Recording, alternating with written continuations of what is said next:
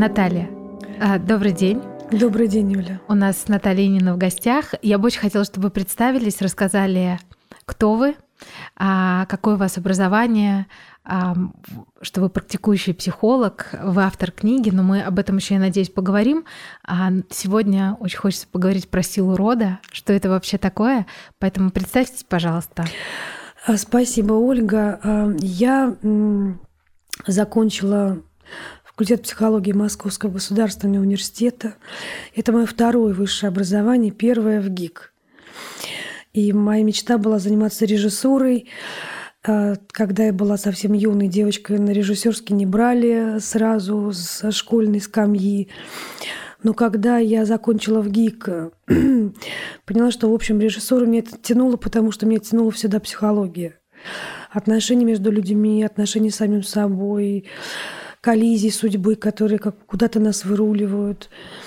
Ну и на самом деле какие-то трудности жизни, с которыми надо как-то мочь совладать. И где эти ресурсы, и как найти точки опоры. Вот все эти вопросы, в общем, вечные и а сиюминутные, они как бы нас всех так или иначе касаются рано или поздно. Вот они всегда меня мы учили, так сказать, дотолкали до факультета психологии МГУ, который я закончила. Ну, в общем, довольно взрослой уже барышней, мне было 35 лет. И с тех пор я э, практикую. А у меня очень хорошие учителя э, и очень хорошая школа такая вот э, за спиной патопсихологическая, клиническая психологическая школа. Вот. И э, я давно уже, более 20 лет примерно практикую.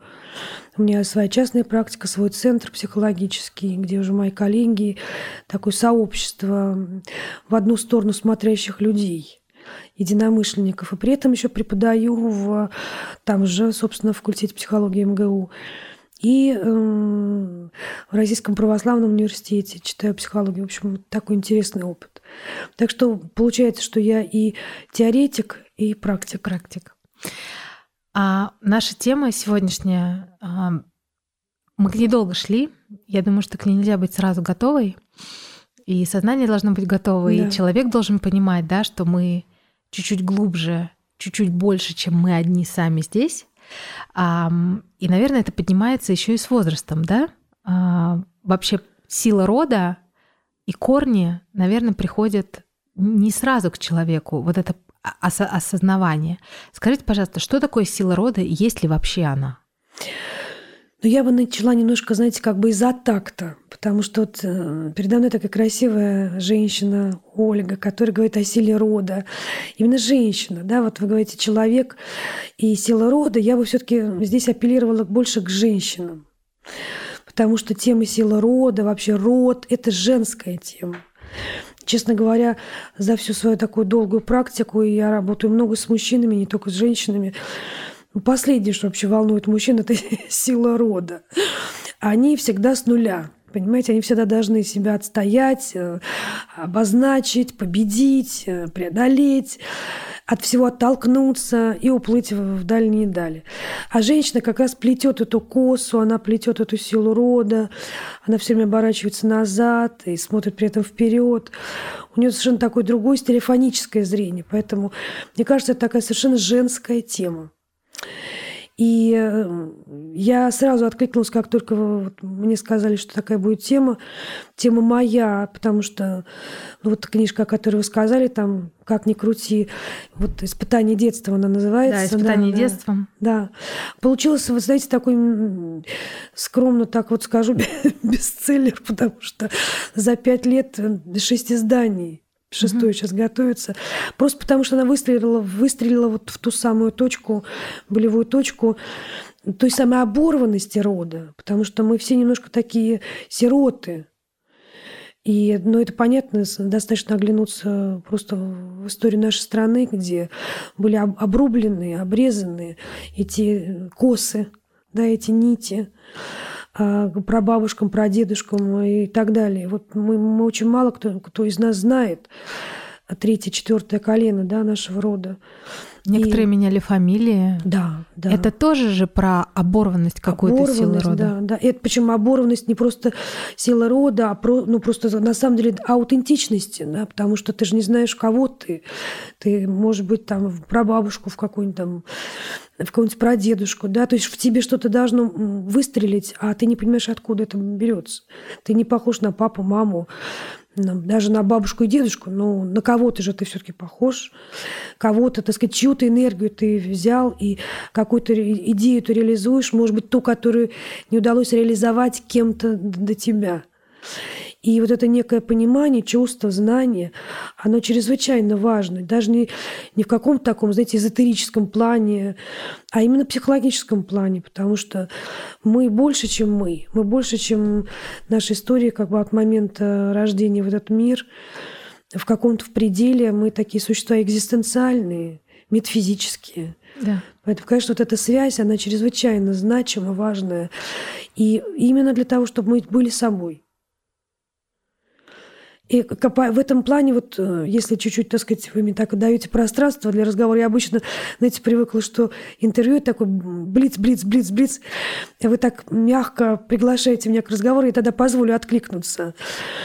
И э, продолжу мысль. Вот э, действительно, э, сейчас такая немножко тема, ну, неоднозначная, потому что очень много спекуляций на эту тему.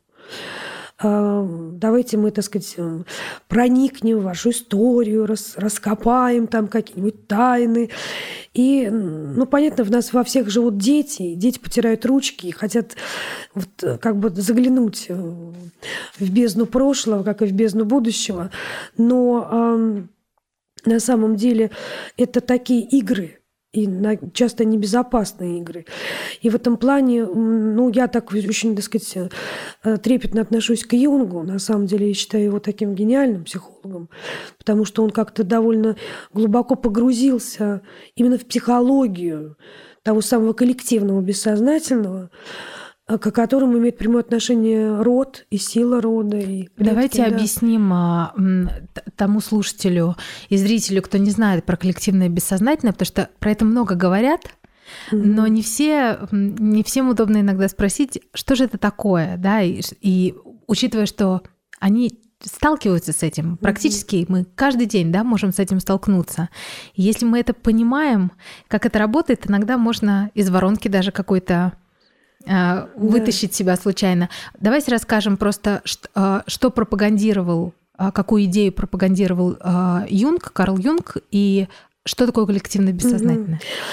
Спасибо большое. Действительно, очень часто люди э, современные боятся спросить. Вроде как неудобно обнаружить свою да. некомпетентность. На самом деле э, я всегда призываю не бояться спрашивать, потому что мы не обязаны это знать. Это специальный термин. Он просто вошел в культуру, да, и, так сказать, закрыто вошел в культуру, и действительно мало кто понимает, что за этим стоит. Юнг был такой масштабный исследователь, он не был только психологом, он был и врачом, и философом, и таким антропологом, исследователем.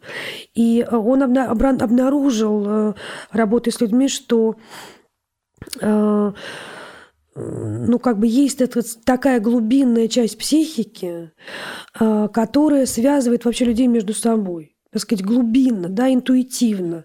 Мы можем чувствовать то, что мы, по идее, не, не могли бы чувствовать, знать, что мы не могли бы знать. То есть какие-то, условно, мифологические глубины а, есть, которые нас а, соотносят друг с другом. Не только в актуальном времени, но и а, с прошлым.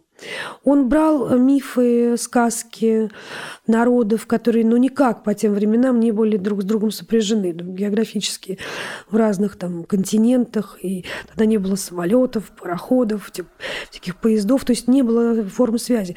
А сказки одни и те же, да? мифы одни и те же. Архетипы – это еще один термин, который на, на каждом углу мы встречаем, и никто не понимает, что это значит. Очень красиво он дает образ. Это сухое русло реки, архетип, по которому человек пускает свою воду. Очень красивый образ, да. поэтический такой. И в каком-то плане род – это, так сказать, русло реки, да, по которому действительно мы движемся, и мы пускаем туда свою воду. И, конечно, вот если мы говорим там о коллективном бессознательном, а, ну вот мы берем там актуальное время какое-то, в котором мы сейчас живем. Ну, сколько здесь вот этого коллективного бессознательного? Оно нас ведет. Да, оно рождает героев, оно не, не, не спровергает этих героев, да, оно дает какие-то новые идеи. Причем эти идеи могут быть синхронистичны в разных головах, одновременно появиться. То есть Юнг показал такую карту, схему не индивидуальной психики. Угу. То есть такой некий бульон, да, вот, в котором мы все плаваем, и это не безвоздушное пространство, там много чего скрыто. И, конечно, если мы говорим в, в этом ключе о роде нашем, то это такая, понимаете, вот какая-то река. Да, как бы у каждого какая-то своя эта тема, история, линия. И это на самом деле то, что стоит у нас за спиной. Ну, давайте на секундочку так вот прикроем глаза и подумаем, а что стоит у нас за спиной? Достаточно мы чувствуем себя защищенными, в безопасности? А кто-то нас обнимает сзади, да, или наоборот пустота зияет да, позади. Я когда работаю с людьми, у которых, например, нет отцов, да, особенно это проблема для женщин, ну, просто развелись в очень раннем возрасте. Девочке было там 2-3 года, 5 лет. И просто видно, что это женщина, у которой нет отца. У нее позади, за ее спиной пустота. И поэтому она все время пытается найти где-то вот кого-то перед собой уже, да, кто бы мог быть вот той фигурой не, не, неосуществленного, потерянного отца, чтобы не быть такой уязвимой, не быть такой беззащитной. Что нам дает отец? Потому что у мамы и у папы разные роли для формирования ребенка. Что, что, а какие нам закладывает качество папа? А, замечательный, Ольга, вопрос. Спасибо большое. Тогда, может быть, стоит коснуться потом и мамы. В двух словах, да. Да, да, да, конечно. Да, потому что эта пара такая очень важная. Да. Папа – это первый другой. Это мост в мир людей. Когда есть папа, когда он берет тебя за руку, когда он смотрит в твои глаза, он тебя ведет куда-то, да, и в каком-то смысле ты перестаешь бояться мира людей, потому что вот он другой. А, я не случайно сказала про маму, потому что мама – это мое, это моя среда, это некая стихия, так сказать, с которой я прям сопряжена. Да? Я, а, фактически мы одно. И в этом плане мама дает чувство безопасности базовый, такое базовое доверие к миру вообще, в широком смысле слова, не обязательно человеческому. То есть я просто не боюсь жить. То есть мама это я, как я себя ощущаю да. внутри, да. а папа это то, снаружи, как я выхожу в этот к людям, мир, да, к, к людям, людям да, в социум. Да, это социализация. И поэтому, когда папы, например, нет, ощущение, что мир чужой, он вообще, ну, как бы ты параллельно с ним существуешь. Да, человек адаптируется, женщины, девочки прекрасные. Сейчас много возможностей адаптироваться. Да, конечно, они все это прикрывают, как бы компенсируют, но там в глубине души вот эта рана, она зияет, и она очень, на самом деле, ну так, если при, пристально вглядеться, она, она чувствуется, она видна. Понятно, что на лбу никого у кого ничего не написано, но вот как душой мы это чувствуем, такую уязвленность. А мама, конечно, вот это ощущение э, просто права на жизнь. Mm-hmm. Да, вот я есть, я вот тут в этом мире всех подвинула и стою тут. Вот это я, а здесь. Да. Да. да. Скажите, пожалуйста, вот программа рода. Мы это часто слышим, мы часто об этом задумываемся. А, ну, особенно те люди и действительно женщины, а, которые начинают выяснять, кто они, откуда они пришли, кто были их бабушки, прабабушки и вообще. А, я узнала, что это важно а, во время своей терапии которой я очень много лет, и для меня это уже важнее, чем спортзал, важнее, чем почистить зубы. Это просто уже такое лонгитюдное да, э, исследование себя и мира. А, но я только там начала понимать, что я начала маме своей задавать вопросы, потому что мы куда-то уперлись а, во время сессии терапии, и мне интересно, а что моя прабабушка делала, а какой она была? И поэтому я знаю все, что возможно а, про свой род. Но подозреваю, что я это знаю, потому что мне нужно было это на пути, да, во время моих занятий. А почему нам это важно знать?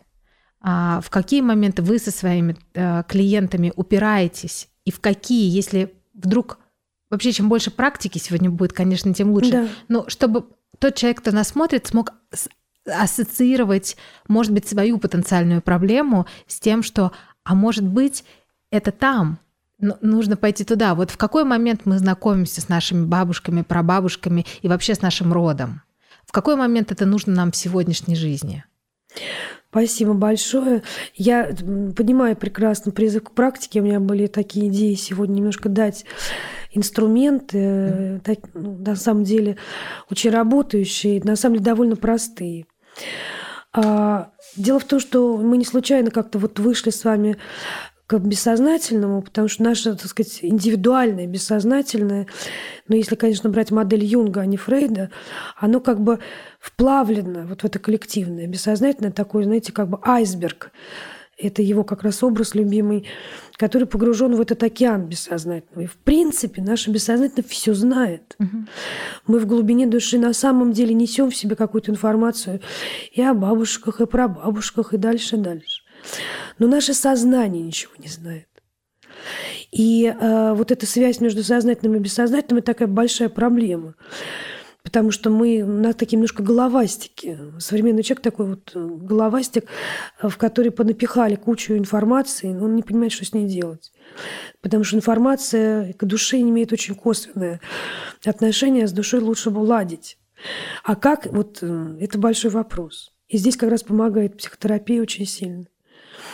И э, по поводу уже конкретно вот этого вопроса, зачем нашему сознанию знать, а что, собственно, было на самом деле. Дело в том, что если мы посмотрим так вот широко, я действительно уже имею такую ну, возможность а, охвата большого, потому что я довольно много практикую там каждый день, человек по 6, по 8, это моя норма. И так э, много лет. Поэтому я могу действительно такую статистику все-таки наблюдать.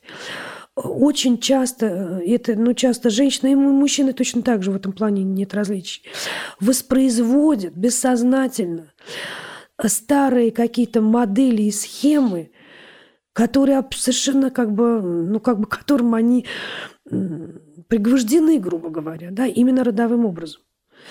Ну, например, там бабушка развелась, мама развелась, прабабушка развелась, и девочка разведется. Она любит, она там пылко вздыхает, она очень счастлива, но она разведется. Бессознательно мама будет делать все, чтобы она развелась. Она сама это будет всячески воспроизводить. То есть э, сознательные как бы ожидания часто прям перпендикулярны тому внутреннему сценарию, той внутренней программе, которую мы просто не осознаем но она часто совершенно играет ну, против нас, угу. против нас, наших сознательных желаний. Например, это, кстати, тема тем. А, а, например, вот все женщины, например, были в основном несчастны.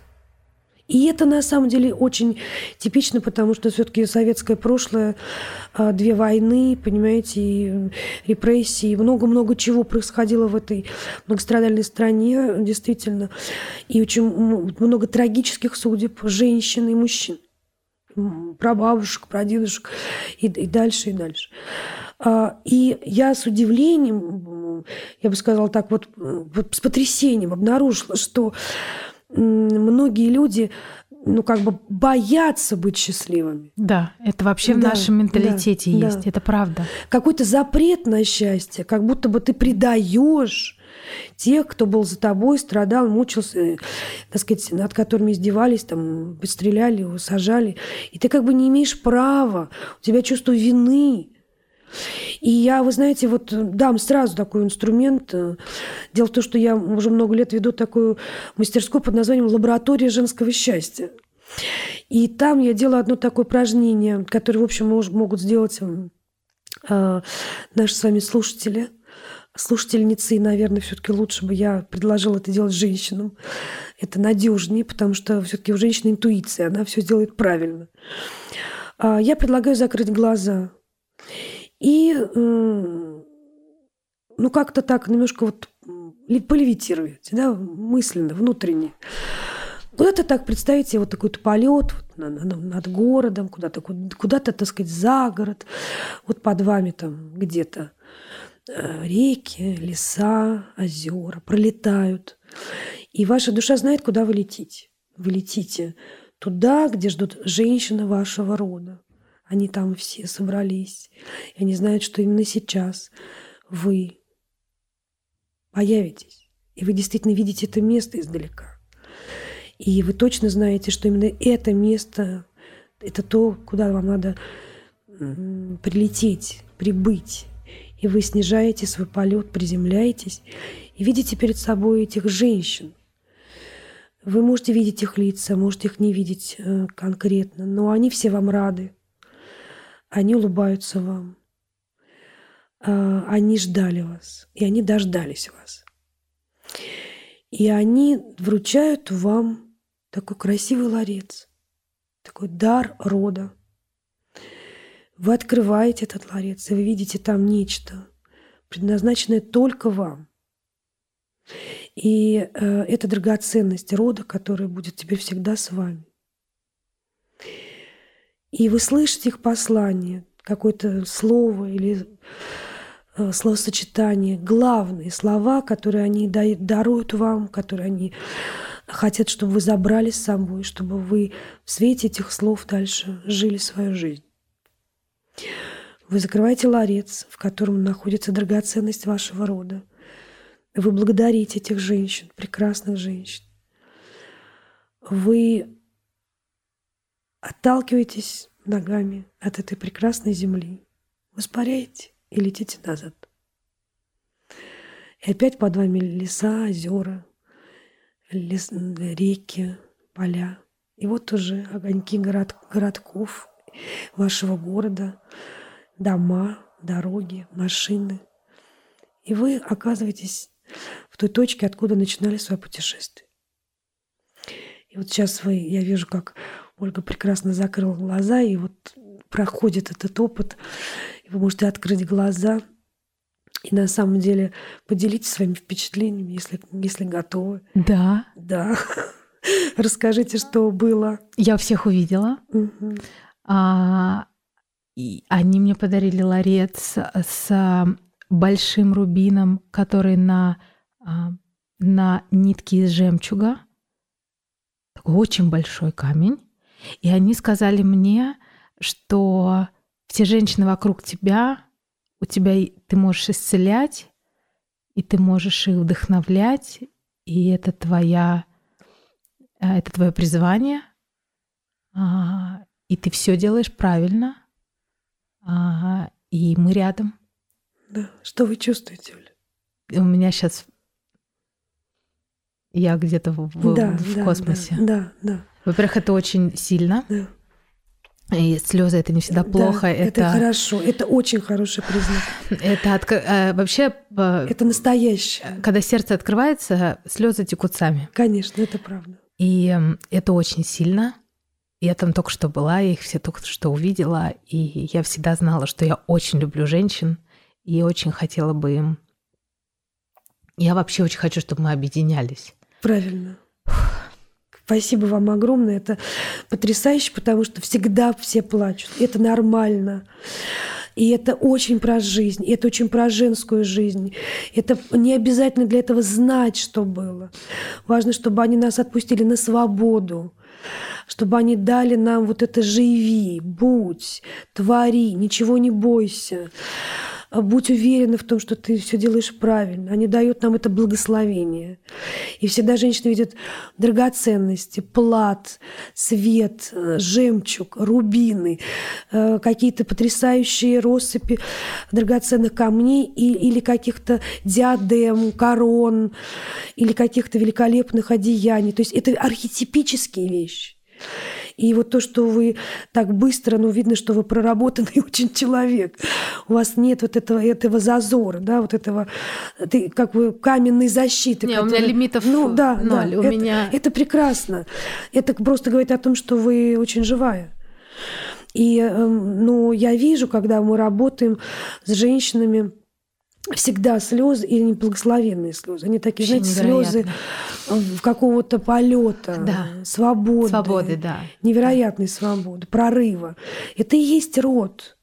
И для этого не надо тратить безумные деньги, копать эти схемы, что, чего, куда, как. Ну, то есть понятно, что это здорово, это как бы мы даем жизнь людям, которые пропали. В этом плане как бы это совершенно другая цель. Но я могу сказать, что я работала с э, женщинами, которые просто были удочерены, они были просто сиротами. Да, вот это есть и, у нас вопрос. Да, ну у меня замечательная моя клиентка, коллега, уже, так сказать, психолог, э, бывшая клиентка, конечно, она была вот э, учерена, у нее вообще нет никаких контактов с родителями. И когда мы с ней работали, она поставила такой вопрос. Я не знаю вообще своего отца. Мне трудно строить отношения с мужчинами. У меня ощущение тотальной небезопасности. И все отношения абьюзивные. То есть все мужчины, которых она подсознательно выбирала, они все такие немножко монструозные. А, и это понятно, потому что а, она воспроизводит бессознательно вот ту небезопасность, когда ее бросили, э, покинули. И вот когда мы э, там в этой лаборатории, там есть разные приемы, и мы работали с фигурой отца, которого она никогда не знала, она увидела сон в результате, что он, он, какой-то он пришел к ней с огромным букетом белых цветов – сказал, ты, ты лучшее, что я сделал в этой жизни, да, ты чудо, счастье, что ты есть на свете, я, я безумно счастлива быть твоим отцом. И вручила ей этот огромный букет. Она нам рассказывала это на лаборатории, конечно, рыдая. Но это было такое, знаете, это, было, это был катарсис. Да. Это были, были слезы которые вот были выплаканы за всю ее жизнь, и с ней качественно все изменилось. Она стала совершенно спокойной, принимающей себя, глубокой, уверенной в себе в хорошем смысле этого слова. И, конечно, я совершенно уверена, что это было в прошлом году, я уверена, что еще с личной жизнью резко наладится. То есть это как Этот бы вот сон так, был да. следствием какой-то проработки? Да, это была проработка. Мы как раз работали с фигурой отца, а, которого, собственно, просто не было. Да? В этом плане, ну, как бы информация – это важно, но это не обязательно. Угу. Не всегда мы можем найти эту информацию. Да? Вот э, мы иногда просто упираемся в стену, и мы чувствуем некоторую фрустрацию, отчаяние, что, мол, где, ну как же вот теперь быть, мы не знаем. Это не обязательно. Вот, я хотела спросить, но правда ли, что Um Сейчас вообще удивительный мир. Мы, я его вижу, как он меняется от физического к очень эзотерическому, прямо на наших глазах. А, правильно, правда ли утверждение, что даже если у нас нет информации, она есть. Она есть. Она, если мы представим облако, а, и, и чем выше сознание, как я понимаю, тем мы можем как бы вилкой в розетку подключаться, там вся информация а, хранится. И то, что мы называем интуицией, чуйкой, это же на самом деле считав... считанная информация откуда-то. Вот из этого как раз коллективного бессознательного, это про это? Э, очень, очень глубокий, очень важный вопрос. Э, дело в том, что вот э, Юнг, например, считал, что ну, как бы сильно погружаться в это небезопасно. Угу потому что индивидуальная психика, она все-таки устроена определенным образом. Да? Он был человеком верующим. Ему уже задавали этот вопрос, вы верите в Бога? Он говорил, я не верю, я знаю. И, и он был сыном пастора. И такая у него была, понимаете, с детских лет э, глубинная религиозная картина мира. И в этом плане как бы он понимал, что э, ну, нырять в океан, когда ты только научился плавать, не очень хорошая идея. Нет. Тогда как Эрик, э, Милтон Эриксон, прошу прощения, потому что и тот, и другой Эриксон, Милтон Эриксон, э, он, ну, он был такой клиник, врач, и он как раз был автором недирективного гипноза. Он считал, что погружение в бессознательное очень полезно. Но в определенном контексте это было полезно для его работы с клинически больными людьми. А сейчас это считывается как бы мы давайте ныряем, будем плавать, мы там просто утонем на самом деле. Поэтому Юнг очень красивую модель предложил. Он говорил, что когда мы интегрируем э, свое бессознательное индивидуально, когда мы научаемся с ним взаимодействовать, то есть чувствовать, э, слышать себя, погружаться в себя, быть собой на глубине, то мы э, обретаем некую внутреннюю целостность, личную внутреннюю целостность, которая на самом чувствует, что надо, а что нет, где опасно, а где нет.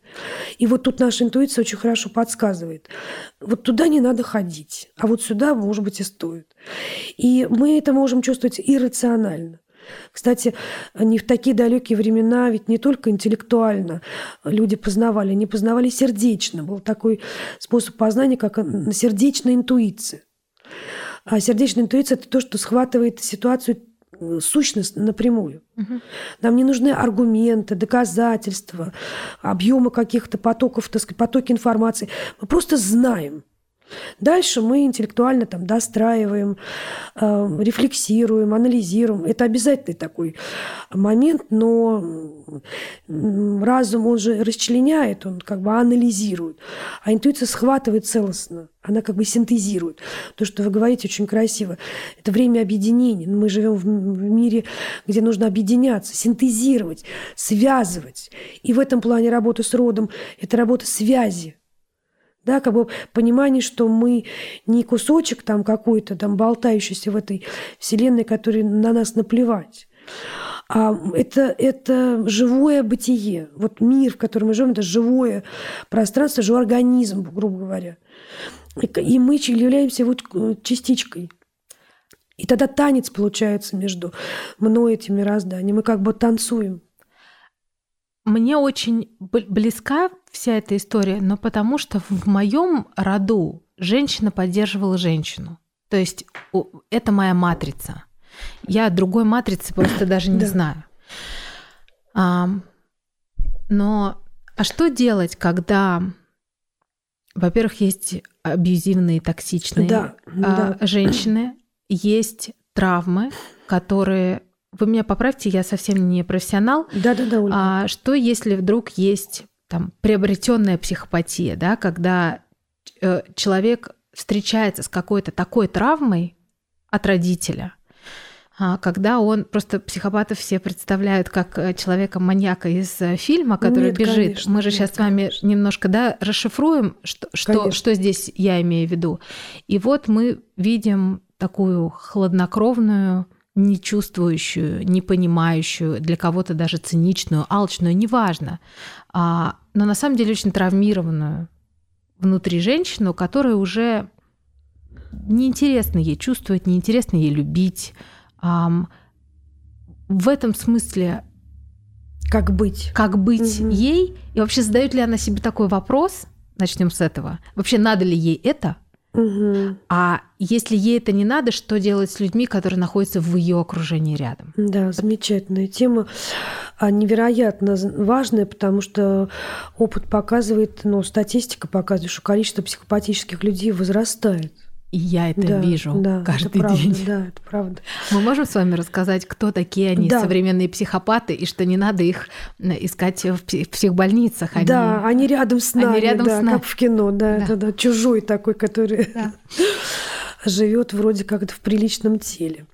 А, дело в том, что психопатия это врожденная патология характера. Это, ну, это такая как бы ну, такой удар, а, может быть, от рода. Надо сказать, что я дам пример, где род работает, и, и, понятно, что психопатия, вот это мое точное убеждение.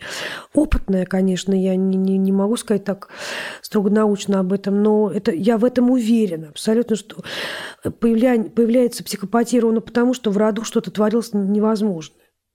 То есть очень сильно нарушались какие-то законы жизни – и ребенок рождается с психопатией не на ровном месте. И ну, пока вот я немножко разверну это понятие, потом чуть-чуть его а, а, как бы апгрей, мы апгрейдим. Значит, это врожденная патология характера. Что это значит? Это значит, что человек на самом деле как бы может быть неплох, но то, как он действует, да, как он видит людей, как он к ним относится, как он э, переживает эмоции, как он мыслит. Вот все как бы пронизано ядом психопатии. Э, есть очень простые критерии для того, чтобы понять, кто такой психопат. Это человек, который всегда считает себя правым. А, Все, что происходит вокруг не так, а в этом во всем виноваты другие люди. Только, только такая логика в голове у психопата. И у него поразительный э, уровень самоуверенности. То есть его «я реальный», «я идеальный», вот есть такие понятия психологии, они как бы равны. Обычно нормальный человек э, всегда понимает, что есть зазор. Но я реальная. Это то, что сейчас есть у меня. Я идеальная то, куда я устремлен. И я делаю что-то, чтобы там оказаться. У психопата он уже там. Он уже на этом Эвересте. И это, конечно, дает ему право терзать людей, да, требовать от них соответствия, усовершенствования. Он абсолютно уверен в том, что он правильно все делает. И во благо этим людям. При этом это он как бы всегда эгоцентричен, он не чувствителен к боли другого человека абсолютно. Поэтому, конечно, это такая действительно патология, необратимая, если невроз – это обратимая вещь, угу.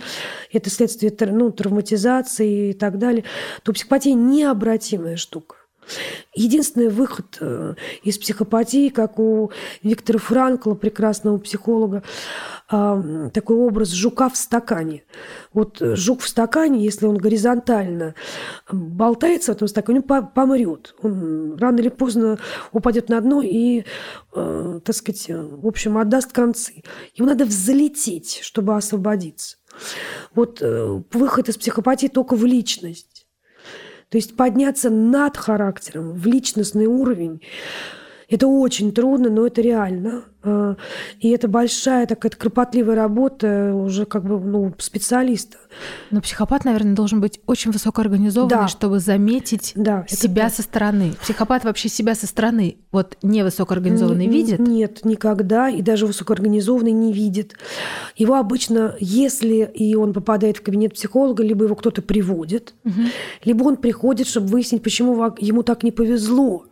Почему вокруг него такие мерзкие люди? Угу.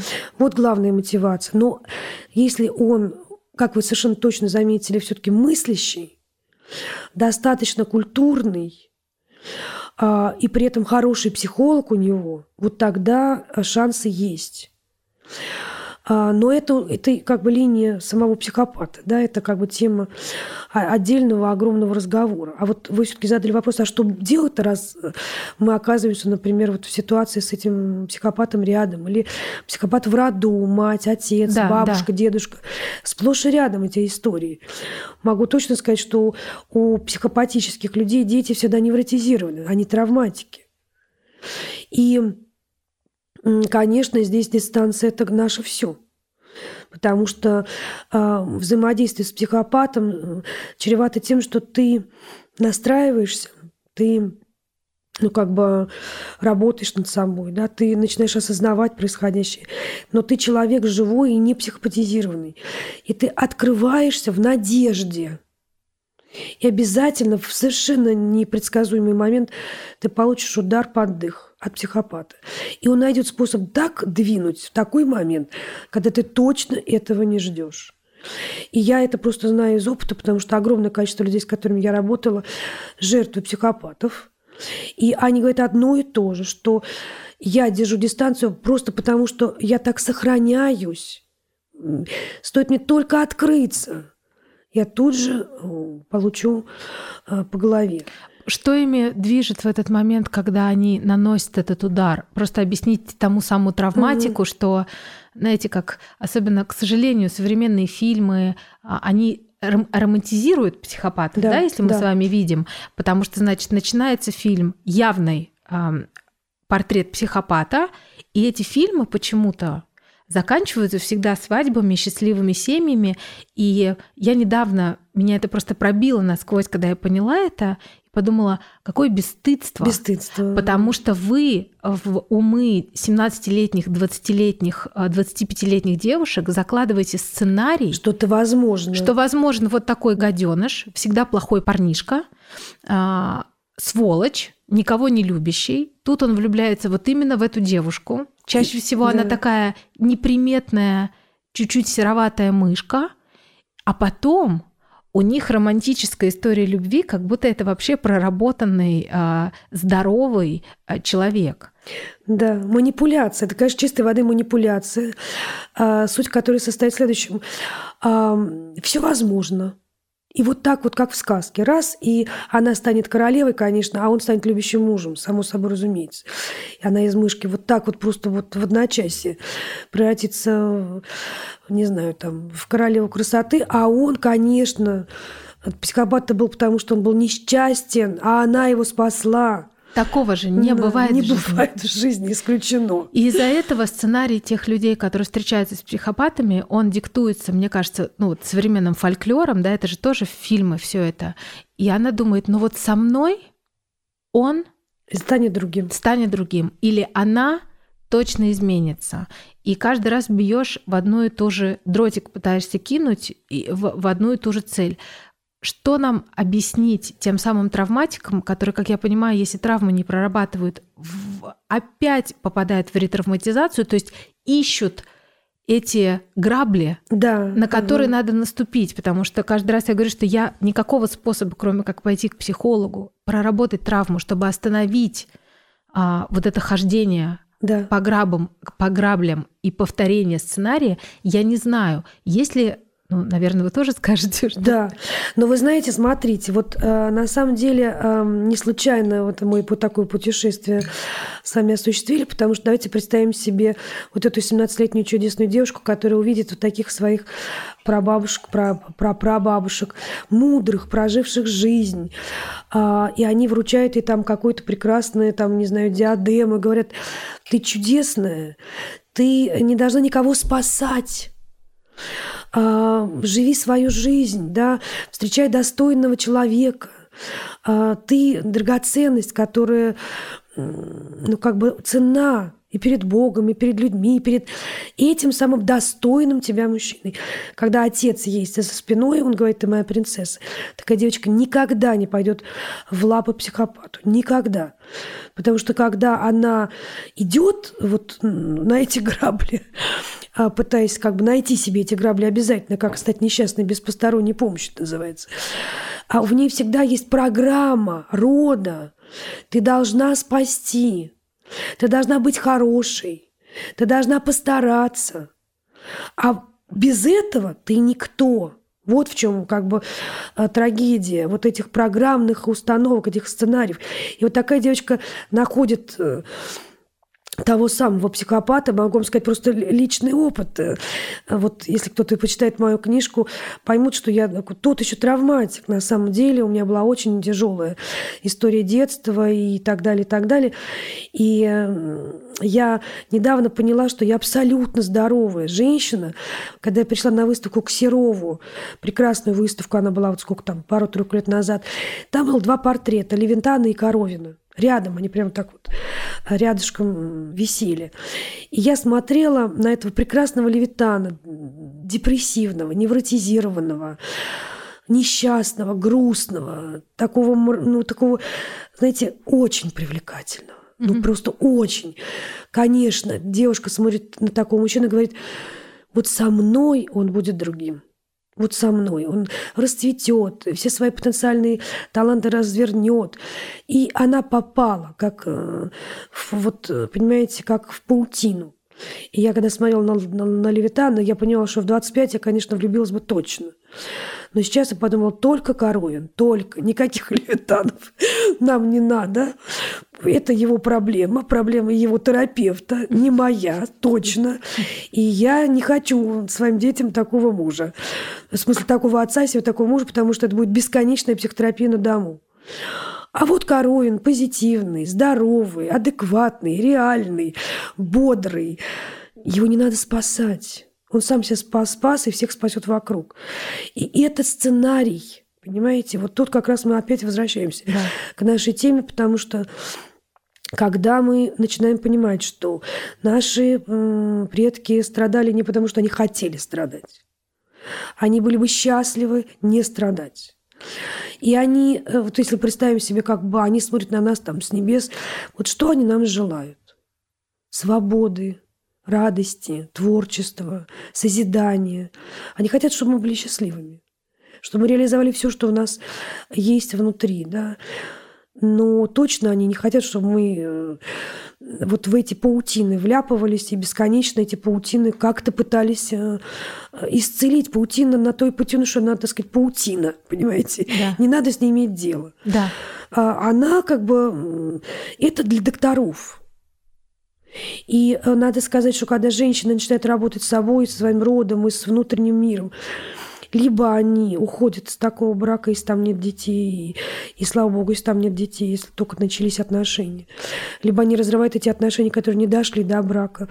Но если уже, так сказать, ситуация серьезная, женщина там за 40 и, э, или там к 40, и там дети, и это уже как, как бы кровеносная система, да, вот уже все, угу. так сказать, срослось, то э, до работы такая женщина, рабыня Изаура, конечно, она просто жертва ходячая. И она не, не уверена в себе на сто процентов. Ей кажется, что он действительно прав. Да. Вот после работы над собой она говорит, что-то в этом датском королевстве явно не так. И то, что он ходит мрачно, это его проблема. А у меня вообще все прекрасно, обстоит, обстоят мои дела прекрасно. И я помню, как одна моя клиентка, которая пришла ко мне абсолютно просто раздавленный, размазанный таким вот мужем, психопатом, там четверо детей, так сказать, не сдвинешься угу.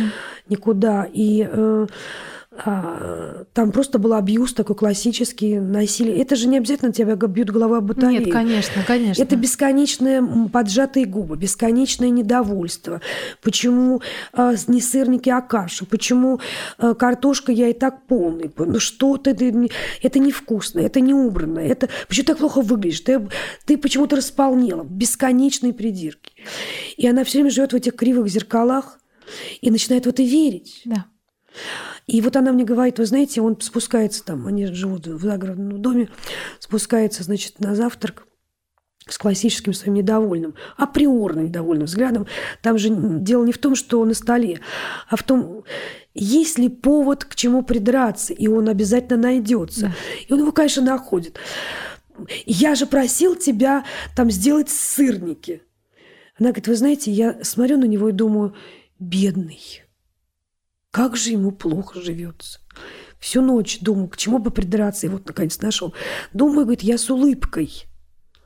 И говорю, глядя на его внутреннего несчастного мальчика, ну, не переживай, будет у тебя завтра сырник, не волнуйся, а сегодня вот кашку поешь.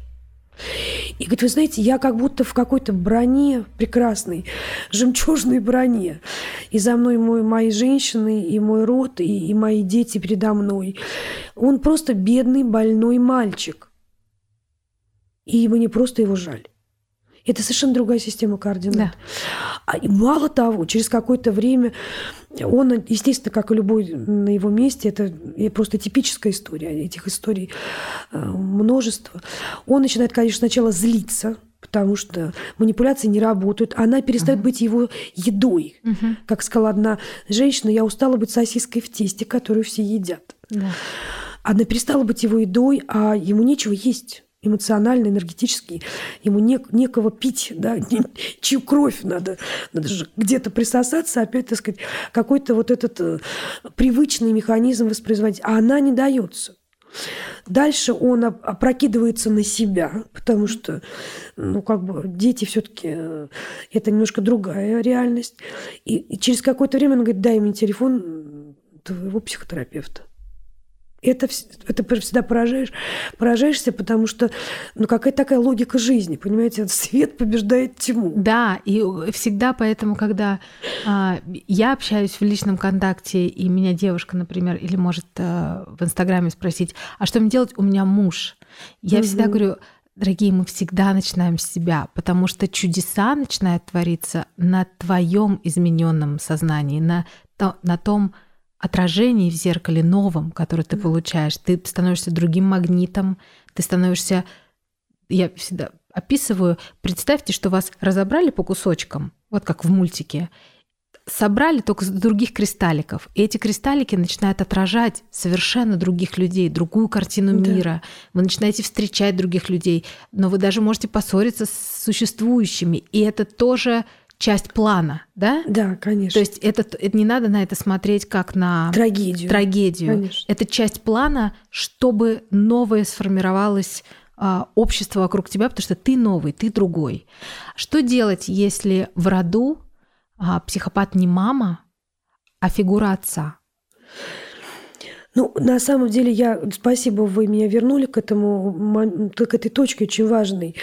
А, дело в том, что Здесь такой можно использовать как раз прием, который я чуть-чуть уже а, так проговорила. А, когда психопат родитель, мама ли, папа ли, он доминантная фигура, потому что мы маленькие и родители большие. И они либо помогающие, либо уничтожающие. Когда мы вырастаем, наш внутренний ребенок смотрит на родителей а, по-прежнему как бы на что-то огромное и угрожающее. Именно поэтому я вот, э, как такой заправский травматик, э, учась на факультете психологии, понимала, что направления все как бы да-да-да, но вот чего-то не хватает. И пошла в, в разработку, собственно, авторского метода работы с внутренним ребенком определенным образом. И это, конечно, так сказать, э, термин понятный, это Рик Берн и Юнг с его божественным ребенком. Но вот такая у меня там своя концепция. И э, это некоторая возможность допрожить по-другому детство, то есть переформатироваться внутренне, найти своего внутреннего родителя, определенным образом поработать своим внутренним ребенком. Я всегда говорю следующее. Вот вы представьте себе, что вот ваш родитель, да, там, папа или мама, или для девочки папа важнее, серьезнее, значимее, он более такая доминантная фигура. А ваша девочка реагирует так на него. Девочку уберите. Девочку обнимите, скажите, солнышко, этот дядя мой папа, а у тебя я родитель. А я уже взрослая. Да, да? а я взрослая. Не волнуйся. Я... Стань у меня за спиной. Угу. А я как взрослая разберусь с этим дядей, моим папой, у которого там внутри больной мальчик. Угу. То есть меняется вся как бы а геометрия пространственная, понимаете? И тогда происходит то, что важно, что происходило. Начинают работать глубинные пласты психики. Мы не просто интеллектуально, рефлексивно, аналитически что-то такое понимаем. Это важно, но недостаточно.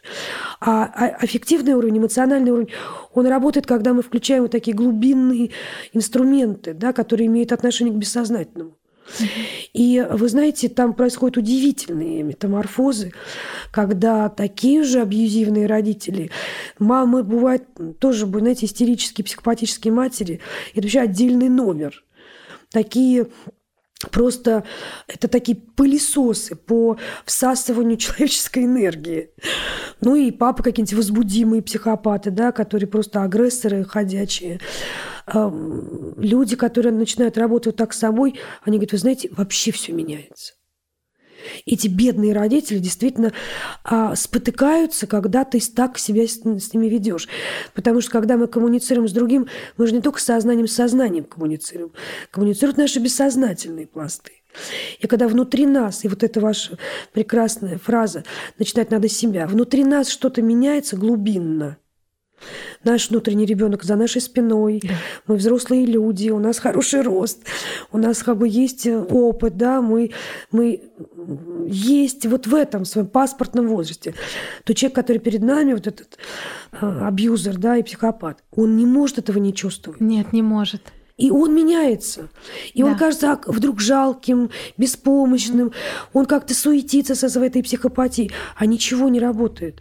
Помните, как в «Матрице» в первой серии этот э, Нео вначале, так сказать, бьется там чудовищно там об стену, об, там, не знаю, что-то что страшное, какие-то драки, а в конце фильма он легким движением руки, одной руки, отбивает эти э, удары, которые до этого казались смертельными вот этих самых, в общем, клонов.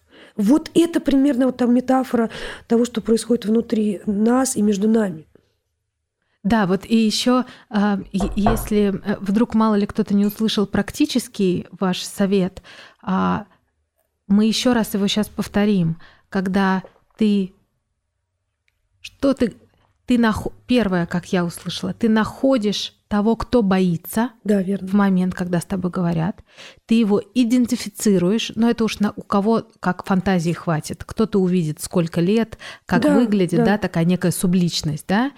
Ты ему говоришь, и себе ему, этому ребенку внутри, Да, меня. я твой теперь новый родитель, я тебя люблю, принимаю, а я взрослый, посмотри на меня, я тут есть, Я защищу тебя. я тебя защищу, вставай, пожалуйста, за спину, да, а я с ним, С этим ней, человеком, с да, этим да, да. дядей, тетей, мужем, неважно, да, Конечно.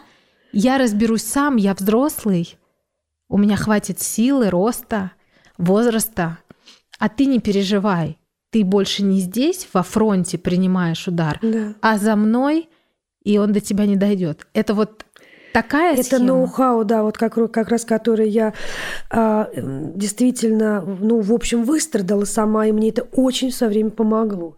И дальше я начала понимать, как это объяснить психологически, поняла, что это ложится психологически идеально во все модели. И это работает невероятно. Это может делать любой человек, Да. ничего не знающий про психологию. Моя кол- коллега, когда мы с ней обсуждали там какие-то вещи, она знает про мой метод и училась ему.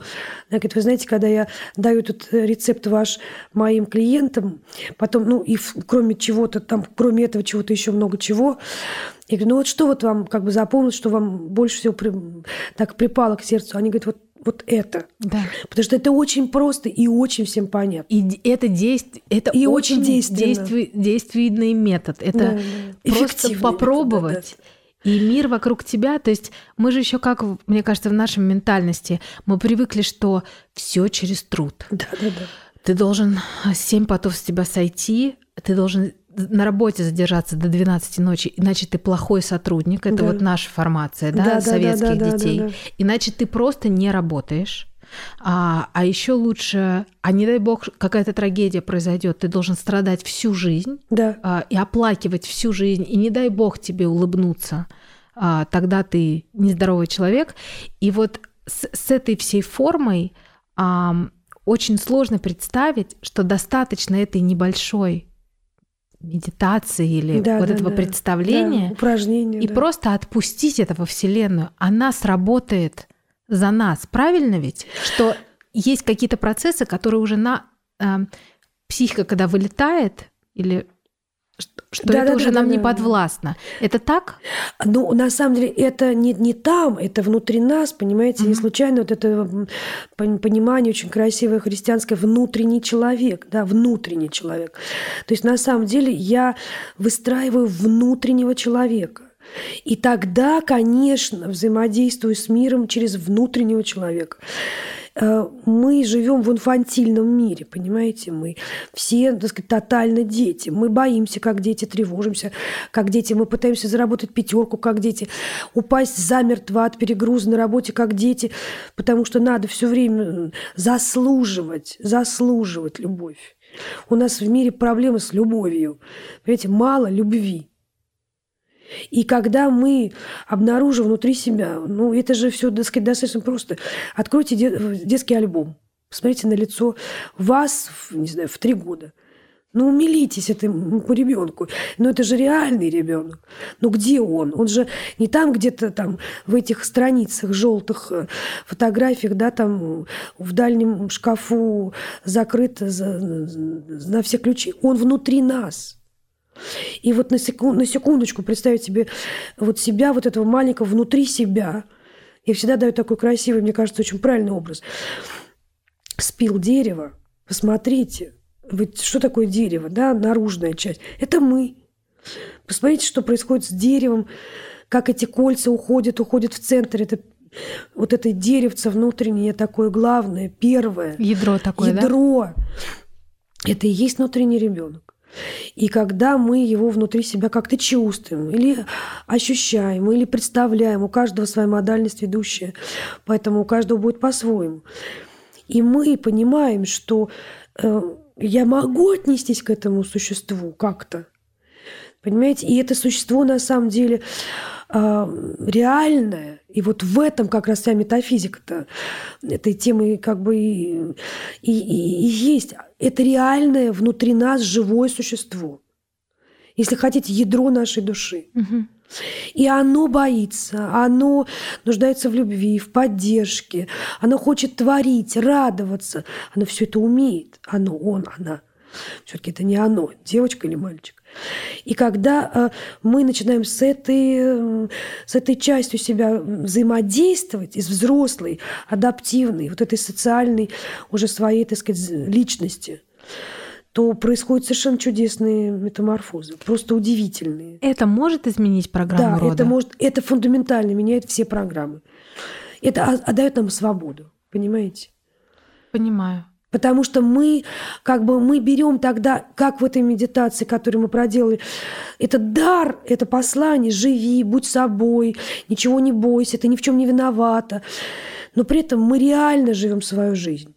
Мы не воспроизводим чужие сценарии, мы свободны. Потому что мы дали этому ребенку любовь. И ему тоже сказали, ты пришел в этот мир, живи.